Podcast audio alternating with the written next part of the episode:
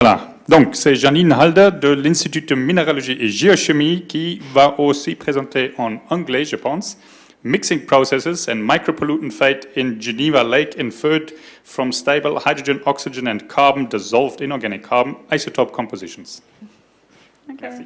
Uh, welcome. Um, my name is Janine Halder and I'm working together with Thorsten Bennemann at the Institute of Geology and Mineralogy and I'm working for a product project um, called Léman 21, where we're about um, 12 PhD students from four different Swiss research institutes and uh, from different disciplines working on a project on Lake Geneva, which has the main research goal to study micropollutant fate, transport, and degradation in Lake Geneva.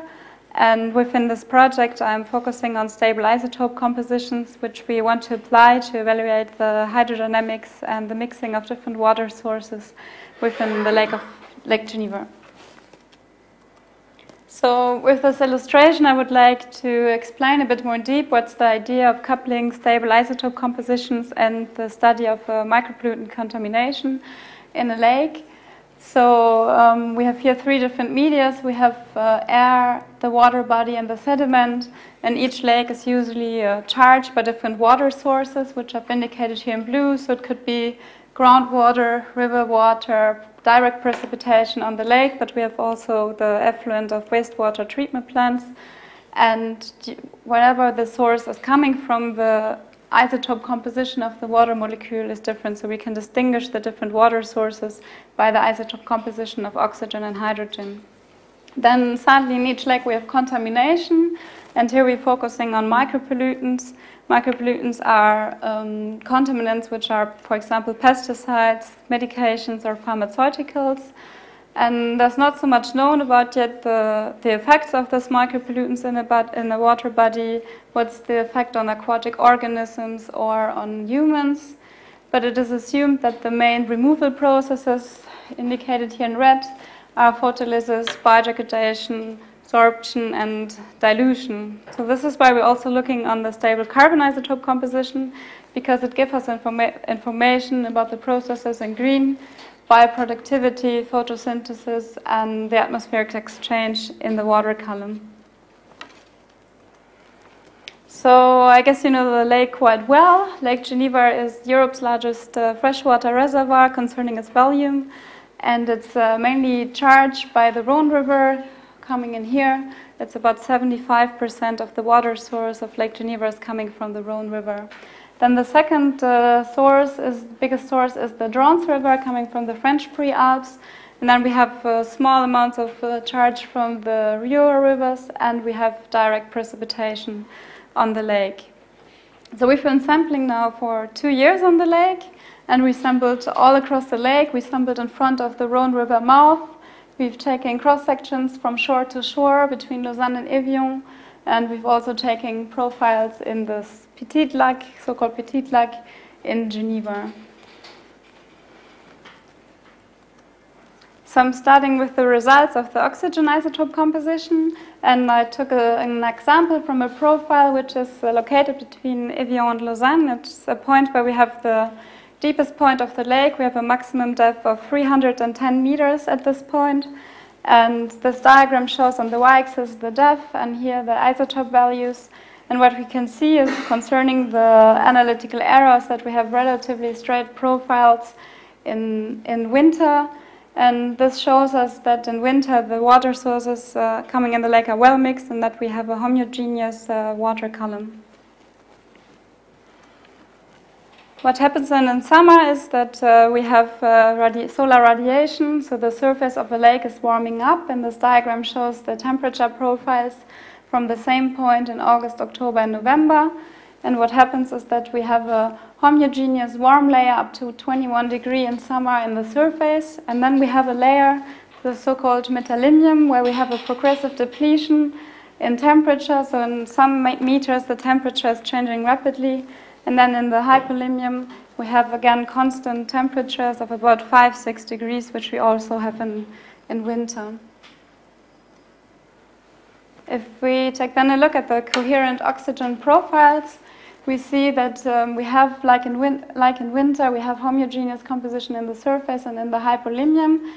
But what happens in August when we have stratifica thermal stratification is that we have a depletion in the metallium and a maximum depletion of the oxygen isotope composition of about minus 20 meters. And then we have again an, a progressive enrichment and then reaching constant values. So we observed this peak in 2009 and 2010. So idea in 2010 was that we continue also in fall to see how this peak, uh, what happens with this peak when uh, thermal layering disappears and what we can see, you should see here this line in green, this shows the results of October, is that the peak is going, is less intense and is uh, going down in correlation with the thermocline. In November, then we can still hear maybe one could see some bumps here. that could maybe still a peak, but we see we're going back to winter profiles having a homogeneous uh, isotope composition. So we explain this peak is that we have an interflow of rainwater in the summer due to thermal stratification. And if we take a look at this diagram, which is showing the local, meteoric water line of Lake Geneva. So here we have the isotope composition of the precipitation in the watershed from a station in Nyon over several years from the environmental department. This data from the environmental department, and here from the Rhone River. And if we zoom in here, we see that the samples from the metallium, which are the red triangles here, plot in between the values of the hypolimnium and of the Rhone, which again confirms that the metallium peak is a mixture of Rhone water and uh, homogeneous lake water. We've also analyzed the carbon isotope composition this for all the same samples, and um, so this diagrams show the carbon isotope composition in, here in winter and on the right side in summer and fall. And we can see here that we have a homogeneous isotope composition of about minus 7 per mil up to minus 100 and minus 50 meters, so here the water is mixed.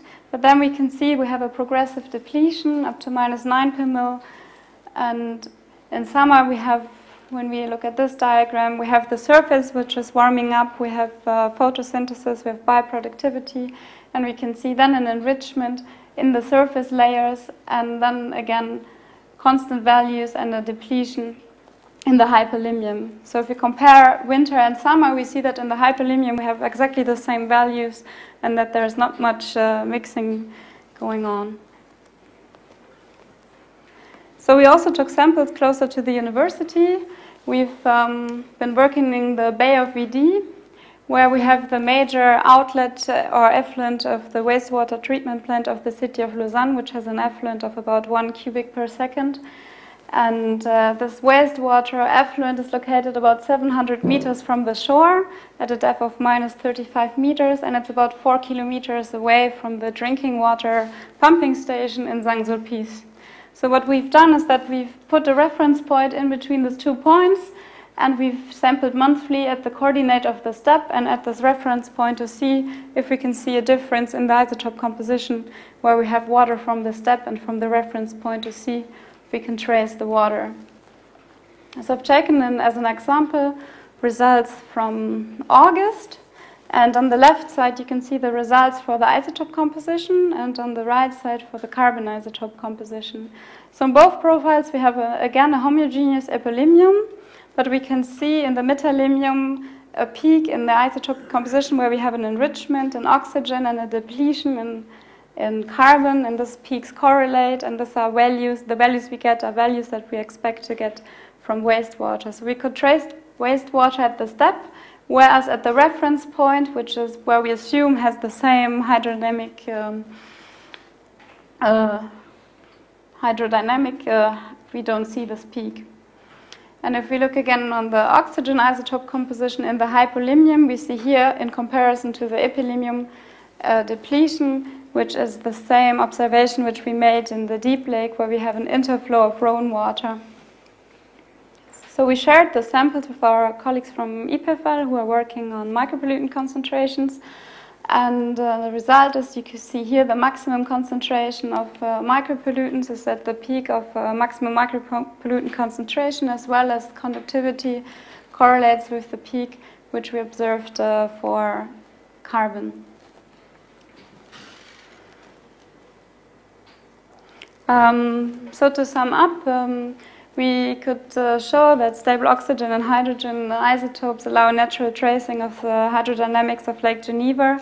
We could also show um, that the interflow that we've seen, just this was just an example, the one profile where we could observe this peak in all profiles in summer through the lake, also in the Petite Lake of Geneva, which shows that this interflow, when we have thermal stratification, extends about 15 kilometers into in the Petit Lac in Geneva.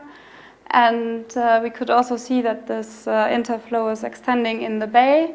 So we can conclude that it's a useful tool uh, to evaluate the exchange between the Bay of Vidy and the Deep Lake and uh, to evaluate also possible dilution, water mass transport and transport of pollutants. For the carbon isotope composition, we, uh, we saw that we could uh, observe seasonal variations in all profiles and which can help us to determine the photic zone and uh, also remineralization processes. And from comparing our results with the results of our colleagues from EPFL, we could see that our peaks at the wastewater treatment plant correlate with uh, peaks of uh, mic micropollutant concentrations. So I'm finishing up with this picture which, which uh, is showing uh, glacial meltwater from the Rhone at the Rhone River mouth uh, at the Lake Geneva and yeah, the, we see here how the water is disappearing and uh, in this water we know that in the valley there's a lot of industry, so we have pollution. And so the question is what happens with this water and what happens with this pollution. And uh, I think we have time for questions, and I thank you very much.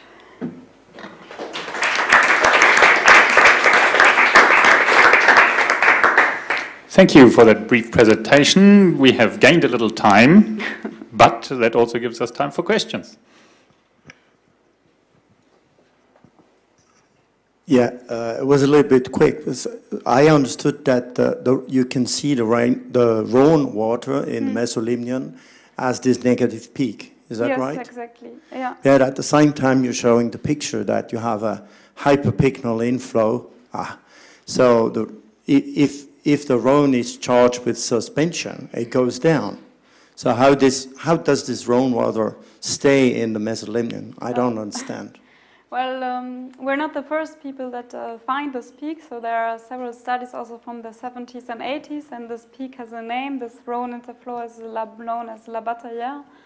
And uh, the explanation is that um, the Rhone water um, comes in with a density which is uh, higher than the lake, but then the, in the in the Metalimium we have an intermediate density where this layer uh, has the same density as the in the metalimium. So in the hyperlimium the density is uh, is uh, higher, and in the epilimium it's lower, and this is why the Rhone settles down like in the in the in the metalimium. Do you also has to have the turbidity of the Rhone there? Can you see the nepheloid layer? Um, we also analyzed the ion composition, and we have for all these profiles we have temperature profiles, conductivity profiles, but in the as well as in the ion composition as in the conductivity, we cannot see any difference. So it's the isotopes which have a higher sensitivity, which allow us to to trace this water. And uh, I started, yeah, with uh, it's of course the density which determines the the the depth and this is temperature and uh, salinity. And if I may add, perhaps, I think you can see the answer a little bit. If this is one more. The sediment is, is depositing out, I think, and you have a separation of the water from the sediment. And it's the water that we're seeing, so the liquid fraction only that we're seeing in the deep lake and also in the Bay of Vidy from the Rhone. And it changes its density as the sediment is lost. And so it actually, we think, goes back to the surface. Must. You agree? Mm-hmm. Good.